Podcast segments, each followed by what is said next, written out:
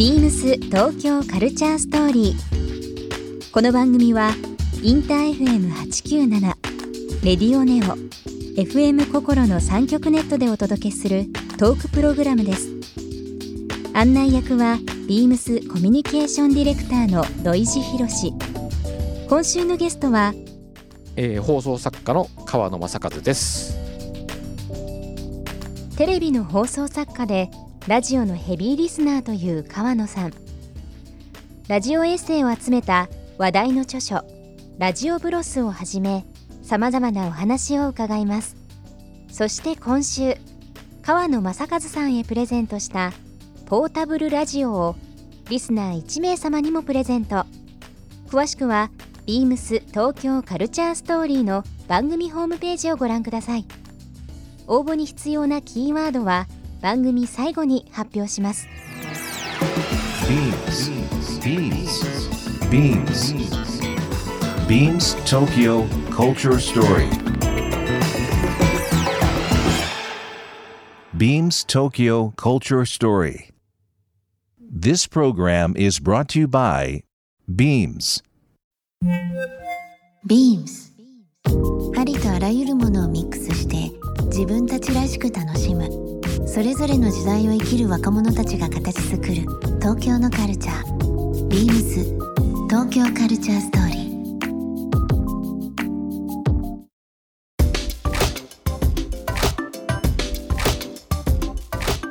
自分の中でこう極めるというか、うん菅野さんの中でこうラジオに対していろんな角度で極められてると思うんですけども、今後そのラジオで、うん。まあ今ラジコの、えーリリースによってはい。聞く環境が変わったりだとか、い、ろんな今お話しいただきましたけどちょっとやってみたいラジオの聞き方とか、うん。まあ先々ちょっと将来の話なんで分かりませんけども、ラジオの立ち位置ってどういうふうなものになるのかなっていうのをちょっと伺いたいなとう思うんんですけど。そうですね。えっ、と今あの AI の技術でもう亡くなられた著名人の声をコンピューターで取り込んで今だったらあの亡くなったあの人はこういうことを喋るだろうっていうのって 今できるじゃないですか。だから今もう写真から骨格はい。骨格からもう音声とかも再現することできますから、は要は DJ 太宰治にの相談番組とかできるんですよね。そうですよね。うん、そうか、そういう時代だもんな。そういうのだから可能なんですよね。うん、すっごい時代になりましたよね。本当。に。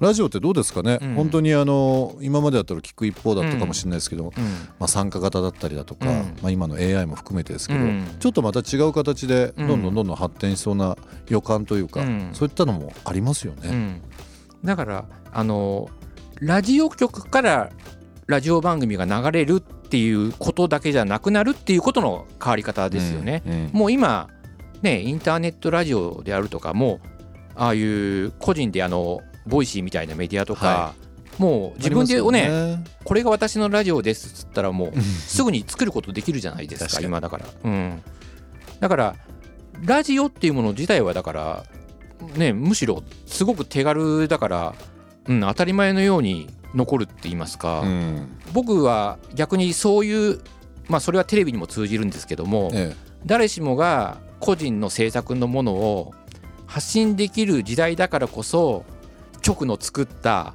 プロフェッショナルの手によえ。るうん。作品っていうのも逆にまたそれもうん。あのすごく価値が高まるって言いますか、うん、なるほど。すごくだからあえてその個人がどんどんどんどん発信できる時代だからこそ、まあ、限られた時間とか構成うでん。いろんな人を感動したりこううん。興味を持ってもらうっていうまあ確かに局の力そのスタッフの方々の力っていうのは面白いですよね。テレビの話だとよくネット動画に視聴者が奪われてるとかってね YouTube とかって言われてますけど実は YouTube がああいう映像があるからこそテレビ局が作った、テレビマンがもうプロフェッショナルの手によって作った番組が、うん。また違うものとしてやっぱりプロだっていう部分は出ますもんね。それはあのねあると思うんですようね。うん。ん。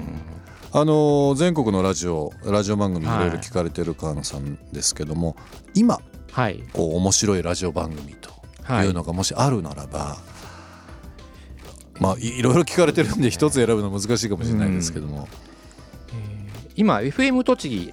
栃木。ラジオベリー。はい。とかあの平日のあのー午後にあのビートっていう番組があるんですけども、えその中で毎週火曜日の17時15分ぐらいからええ。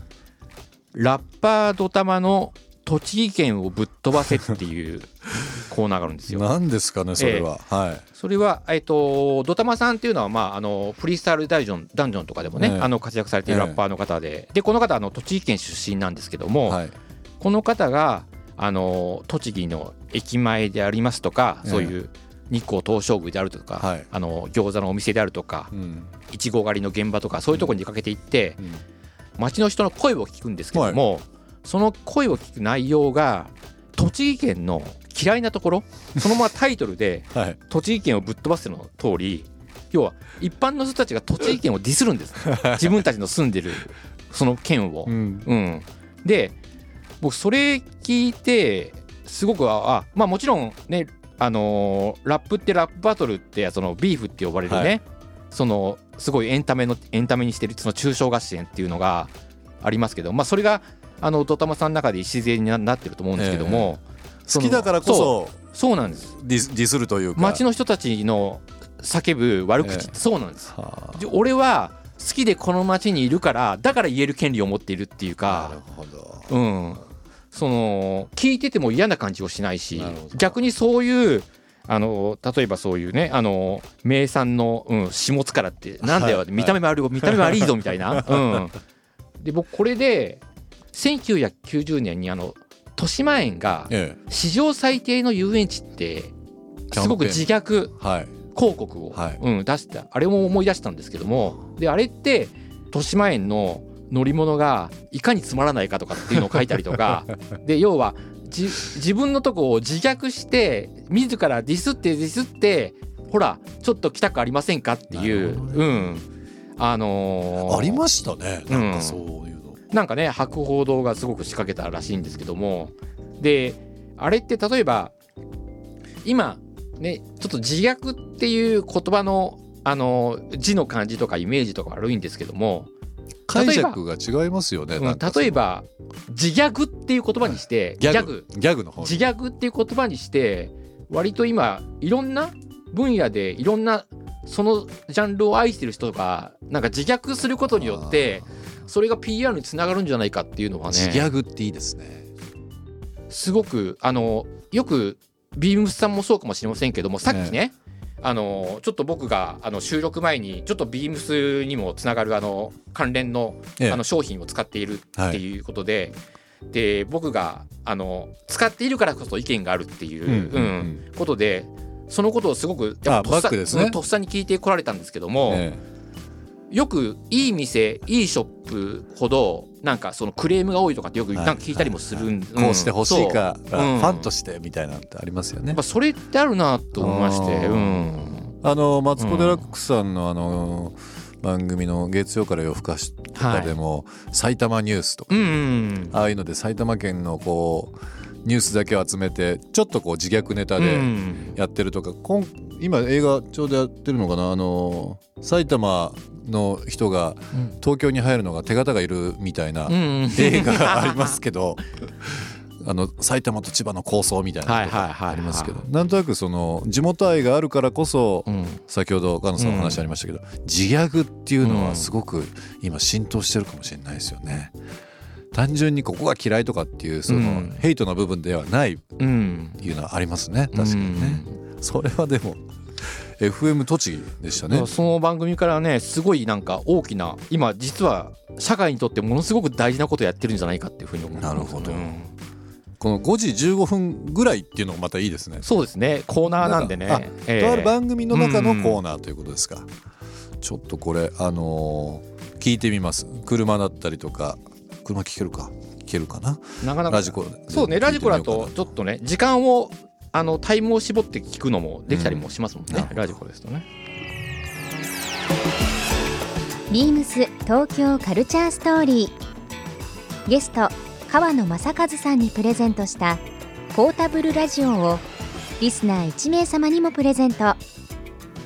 応募に必要なキーワード「ラジオブロス」を記載して番組メールアドレス beams897 アットマークインター FM.jp までご応募ください。